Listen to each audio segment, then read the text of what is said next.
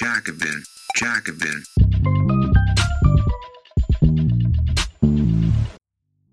Warum sollten Unternehmen von Kapitalisten geführt werden? Kapitalistische Freiheit ist nur ein anderes Wort für private Tyrannei. Beschäftigte, nicht Kapitalisten, sollten die Wirtschaft kontrollieren. Von Matt McManus, Übersetzung von Thomas Zimmermann. Seit den Anfängen der Demokratie im antiken Griechenland wird sie von ihren Gegnerinnen und Gegnern als die denkbar schlechteste Regierungsform dargestellt. Von Platon bis zum selbstbezeichneten Antiplatoniker. Nietzsche wurde die Demokratie dafür verurteilt, dass sie die schweinische Masse ermächtigt, schlimmstenfalls eine Tyrannei der Mehrheit und bestenfalls eine Massengesellschaft der Mittelmäßigkeit hervorbringt. Es ist daher bemerkenswert, dass das demokratische Ideal so populär geworden ist, dass sich heute fast jede noch so autokratische Regierung mit dem Gewand der Volkssouveränität schmücken muss. Autoritäre Demagogen wie Viktor Orban behaupten, für das Volk zu kämpfen. Nordkoreas hyperautokratischer Staat erklärt sich zu einer demokratischen Volksrepublik. Wenn es stimmt, dass Nachahmung das größte Kompliment ist, dann scheint die Demokratie in den Augen aller Welt die schönste Sache auf Erden zu sein. Ich sage scheint, denn selbst in den seit langem bestehenden liberaldemokratischen Ländern existiert eine allumfassende Demokratie eher in der Rhetorik als in der Realität. Weite Bereiche des Lebens sind nach wie vor Formen der Macht unterworfen, von denen viele ebenso wenig demokratisch rechenschaftspflichtig sind wie der staatliche Autoritarismus, gegen den demokratische Bewegungen ursprünglich angetreten waren. Eines der augenfälligsten Beispiele hierfür ist der Arbeitsplatz, wo die Demokratisierung nach Jahrzehnten des Neoliberalismus nicht nur ins Stocken geraten ist, sondern sogar rückgängig gemacht wurde. Einer der besten Begleiter, den man in dieser Festung privater Tyrannei an seiner Seite haben kann, ist der Demokratietheoretiker Robert Dahl, der das leider wenig beachtete Buch A Preface to Economic Democracy verfasst hat. Gegen den Demos Der 1915 geborene Dahl etablierte sich in den Jahrzehnten nach dem Zweiten Weltkrieg als einer der bedeutendsten Politikwissenschaftler der USA. Sein wohl bekanntestes Werk ist seine 1961 erschienene Studie Who Governs, die von links zu recht für die Behauptung kritisiert wurde, die USA verfügten über ein pluralistisches politisches System, in dem keine einzelne soziale Gruppe dominieren würde. Daneben schrieb Dahl jedoch eine Reihe bahnbrechender Bücher und Abhandlungen, die in eine radikalere Richtung weisen. Im Herzen seiner Arbeit standen stets sein sozialwissenschaftliches Engagement für empirische Forschung und ein ethisches Bekenntnis zur Demokratie. In seinem 1986 erschienenen Buch A Preface to Economic Democracy nahm Dahl nicht die formell politischen Institutionen ins Visier, sondern einen Bereich, der vom Mainstream der politischen Theorie oft ausgeblendet wird, die Wirtschaft. Er forderte nichts weniger als deren grundlegende Umgestaltung und befasste sich dabei auch mit den Argumenten derer, die sich einer Ausweitung der Demokratie widersetzten. Aristoteles folgend ist das demokratische Ideal für Dahl nicht nur funktional, sondern fundamental egalitär, insofern es auf der politischen Gleichheit aller Bürgerinnen und Bürger beruht. Diese grundlegende Gleichheit erzeugt einen inneren Antrieb für die Ausweitung der Demokratie. Die politische Gleichheit stellt sicher, dass alle, einschließlich der unteren Schichten, zumindest eine gewisse Macht haben, um ihre Interessen durchzusetzen. Die klassisch liberale Lösung für dieses vermeintliche Problem ist wohlbekannt. Limitierten Formen der Demokratie wurde eingeräumt, bestimmte Aspekte der staatlichen Politik gestalten zu dürfen, während zugleich großzügig ausgelegte private Eigentumsrechte dauerhaft von demokratischem Druck abgeschirmt wurden. Daneben führte man noch weitere antidemokratische Maßnahmen ein, um sowohl expansive Eigentumsrechte durchzusetzen, als auch die Entstehung von Massenbewegungen in der Bevölkerung zu verhindern, die die Herrschaft des Kapitals in Frage stellen könnten. So konnte der liberale Staat der angeblich den Werten von Freiheit und Unabhängigkeit verpflichtet ist, mithin mit Gewalt gegen die Organisierung von Arbeiterinnen und Arbeitern und anderen Bedrohungen für das Privateigentum vorgehen. Dahl verwendet einen Großteil seines Buches darauf, zwei Kernargumente des klassischen Liberalismus anzufechten. Dazu nimmt er sich als erstes Alexis de Tocqueville vor, zweifellos einen der größten Freundfeinde der Demokratie. Nachdem er Anfang der 1830er Jahre die USA bereist hatte, räumte Tocqueville ein, dass die Demokratie der Weg in die Zukunft sei und begrüßte auch die Abschaffung der alten Herrschaft der Aristokratie, welcher er selbst angehörte. Allerdings war er zutiefst besorgt darüber, dass die liberale Demokratie von einer grundlegenden Spannung zwischen Freiheit und Gleichheit geplagt war. Einige von Tocquevilles Befürchtungen stellen lediglich Aktualisierungen der antiken Kritik an der Pöbelherrschaft dar. Sein originärer Beitrag besteht aber darin, zu argumentieren, die Demokratie habe eine kulturelle Tendenz zur Mittelmäßigkeit und sozialen Nivellierung, da die unkultivierte Mehrheit die Freiheit der verdienstvolleren Menschen mit der Zeit ablehnen und schließlich einschränken würde. Anfänglich möge dies noch durch bloßen sozialen Druck von unten geschehen. Letztendlich aber würde die Sehnsucht nach Gleichheit in Verbindung mit der Auflösung der lokalen Bindungen der Menschen einen riesigen Staat hervorbringen, der mit sanftem Despotismus die gesamte Bevölkerung verwaltet und versorgt. Dahl räumt zwar ein, dass eine demokratische Gesellschaft potenziell in eine sanfte oder andere Form der Despotie umschlagen kann. In der Geschichte gibt es zu viele Beispiele dafür, als dass sich das ignorieren ließe. Das bloße Heraufbeschwören dieses Schreckgespenstes beweist aber noch nichts. Wie die historischen Beispiele von Chile, Singapur oder Südafrika zu Zeiten der Apartheid beweisen, kann auch kapitalistische Freiheit, offener Despotie den Weg bereiten.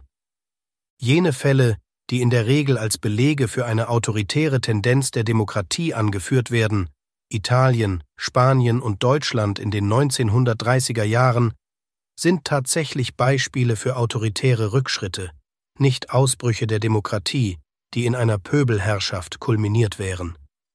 Das zweite klassisch liberale Argument, welches Dahl aufgreift, ist für seine Überlegungen zur Demokratie am Arbeitsplatz von größerer Bedeutung. Die Behauptung, dass Eigentumsrechte dauerhaft vor demokratischen Eingriffen abgeschirmt werden sollten, einschließlich des Rechts von Kapitalistinnen und Kapitalisten, große Unternehmen ihr eigen zu nennen. Dahl unterteilt die Verteidigung dieser expansiven Auffassung privater Eigentumsrechte in zwei Hauptstränge. Die erste ist instrumentell oder utilitaristisch und behauptet, private Eigentumsrechte kämen kurz- oder langfristig allen zugute. Die zweite ist rein moralischer Natur. So argumentiert beispielsweise der Libertäre Robert Nozick in seiner Abhandlung Anarchy, State and Utopia dass das Privateigentum zu den Grundrechten gehört, welche kein Staat je verletzen dürfe, was bei ihm allerdings auch bedeutet, dass keinerlei staatlicher Zugriff auf das erlaubt sein dürfe, was man durch Geschäfte auf dem Markt verdient. Dahl greift beide Argumente heftig an, konzentriert sich aber vor allem auf das Letztere. Wie Dahl hervorhebt, beruht diese moralische Verteidigung häufig auf der These, Privateigentum sei eine Art Naturrecht, was so gut wie gar nichts aussagt. Zugleich werden persönliche Eigentumsrechte an meinem Körper, meinem unmittelbaren Besitz usw. So, so weit mit dem Privateigentum vermengt, dass Jeff Bezos auf einmal das unantastbare Recht hat, den Weltraum zu monopolisieren und Kapitalistinnen und Kapitalisten im Allgemeinen uneingeschränkt dazu berechtigt sind, gigantische, weltweit operierende Unternehmen zu besitzen. Jede Argumentationsstufe, von der einfachen Verteidigung des persönlichen Eigentums bis hin zu immer umfassenderen Vorstellungen von Privateigentum, bedarf der Begründung. Doch diese liefern die Befürworter des Kapitalismus kaum, wie Dahl feststellt. Stattdessen verlassen sie sich auf einen gigantischen Pfusch. Die von den Kapitalisten geleistete Arbeit und die von ihnen erbrachten Entbehrungen verleihen ihnen demnach das Recht, ein Unternehmen zu besitzen. der Schweiß und das Blut, die von Arbeitenden vergossen werden, berechtigt sie hingegen lediglich dazu, ihre Arbeitskraft immer wieder an den Kapitalisten zu verkaufen. Ich würde sogar noch einen Schritt weiter gehen als Dahl. Eine expansive Konzeption von Privateigentum ist eines der größten Hemmnisse politischer Freiheit. Wenn ein politisches System grundlegende Fragen der gesellschaftlichen Eigentumsverhältnisse, der Deliberation und dem demokratischen Druck entzieht, dann schränkt es die soziale Freiheit der Einzelnen ein, mitzubestimmen, in welcher Art von Gesellschaft und unter welchen Gesetzen sie leben wollen. Einer der grundlegendsten Widersprüche der libertären Weltanschauung ist, dass sie vorgibt, jeden staatlichen Zwang zu verachten, sich aber gleichzeitig implizit auf genau diesen Zwang stützt, wenn es darum geht, die Integrität des Privateigentums auch gegen Widerstand aufrechtzuerhalten. Demokratie am Arbeitsplatz Nachdem sich Dahl an den Einwänden der klassischen Liberalen abgearbeitet hat, argumentiert er für eine Ausweitung der Demokratie auf die Wirtschaft. Er plädiert für selbstverwaltete Unternehmen, die kollektiv von ihren Belegschaften betrieben werden und in denen alle Mitarbeitenden politisch gleichberechtigt durch Abstimmungen und andere demokratische Verfahren über die Verwendung des Betriebsvermögens, die Organisation der Produktion und so bestimmen. Diese selbstverwalteten Betriebe würden auf einem Markt mit anderen demokratischen Unternehmen konkurrieren und der Staat würde sie regulieren um die Bildung von Monopolen zu verhindern, den Reichtum zu besteuern und ihn durch Sozialleistungen umzuverteilen sowie allgemein gesellschaftlich schädliche wirtschaftliche Aktivitäten zu unterbinden. Dahl stellt die Hypothese auf, dass alle diese Maßnahmen staatlicher Regulierung im Rahmen einer Wirtschaftsdemokratie einfacher umzusetzen wären als heute, da es durch die Gewinnbeteiligung der Beschäftigten bereits eine gleichmäßigere Verteilung des Reichtums in der Bevölkerung gäbe und alle Mitglieder der Gesellschaft ein nahezu gleiches Interesse an der Aufrechterhaltung der politischen Gleichheit und der demokratischen Institutionen in der Regierung des Staates hätten. Leider führt Dahl nur wenige Beispiele für selbstverwaltete Unternehmen an. Die Mondragon-Genossenschaft in Spanien wäre ein solches Beispiel, wie eine Umsetzung in größerem Maßstab aussehen würde, bleibt jedoch abzuwarten. Diesbezüglich wäre es meines Erachtens das beste Vorgehen, in einzelnen Unternehmen für die Demokratisierung des Arbeitsplatzes zu kämpfen und sich zugleich politisch zu organisieren, um Druck auf die liberal-demokratischen Institutionen auszuüben, sodass diese größere rechtliche Spielräume für Gewerkschaften, Genossenschaften und andere Organisationen der Arbeitenden schaffen. Jedenfalls war Dahl da an etwas dran, eine der größten Tragödien des Sozialismus im 20. Jahrhundert war seine Assoziation mit stalinistischer Tyrannei, aufgeblähter Bürokratie und ineffizienter zentraler Planung. Zwar ist diese Wahrnehmung teilweise auch kapitalistischer Propaganda geschuldet, Tatsache bleibt aber, dass der real existierende Sozialismus in vielen Fällen zutiefst undemokratisch war. Im Aufbau humaner Gesellschaften waren sozialdemokratische Bewegungen erfolgreicher, insbesondere in den nordischen Ländern. Diese scheiterten jedoch in den 1970er und 80er Jahren daran, den Kapitalismus zu überwinden und zu einem demokratischen Sozialismus fortzuschreiten. Dahls Preface to Economic Democracy ist ein Plädoyer dafür, dass das Ideal der Demokratie nicht darauf beschränkt ist, dass die Bürgerinnen und Bürger den Staat kontrollieren können. Es geht vielmehr darum, dass sie zusammen eine gemeinsame Welt aufbauen, auch am Arbeitsplatz und darüber hinaus. In diesem Sinne liefert dieses Buch eine inspirierende Vision einer Zukunft, die wir einmal erreichen könnten. Matt McManus ist Gastdozent für Politikwissenschaft am Whitman College. Er ist der Autor von The Rise of Postmodern Conservatism and Myth und Co-Autor von Mayhem A Leftist Critique of Jordan Peterson. Dies war ein kostenlos hörbarer Artikel des Jacobin Magazins. Viermal im Jahr veröffentlichen wir eine gedruckte und digitale Ausgabe und auf jacobin.de schon über 1000 Artikel. Wenn du die Arbeit der Redaktion unterstützen möchtest, schließ gerne ein Abo ab über den Link www.jacobin.de/podcast. Das schreibt man J-A-C-O-B-I-N, Jacobin.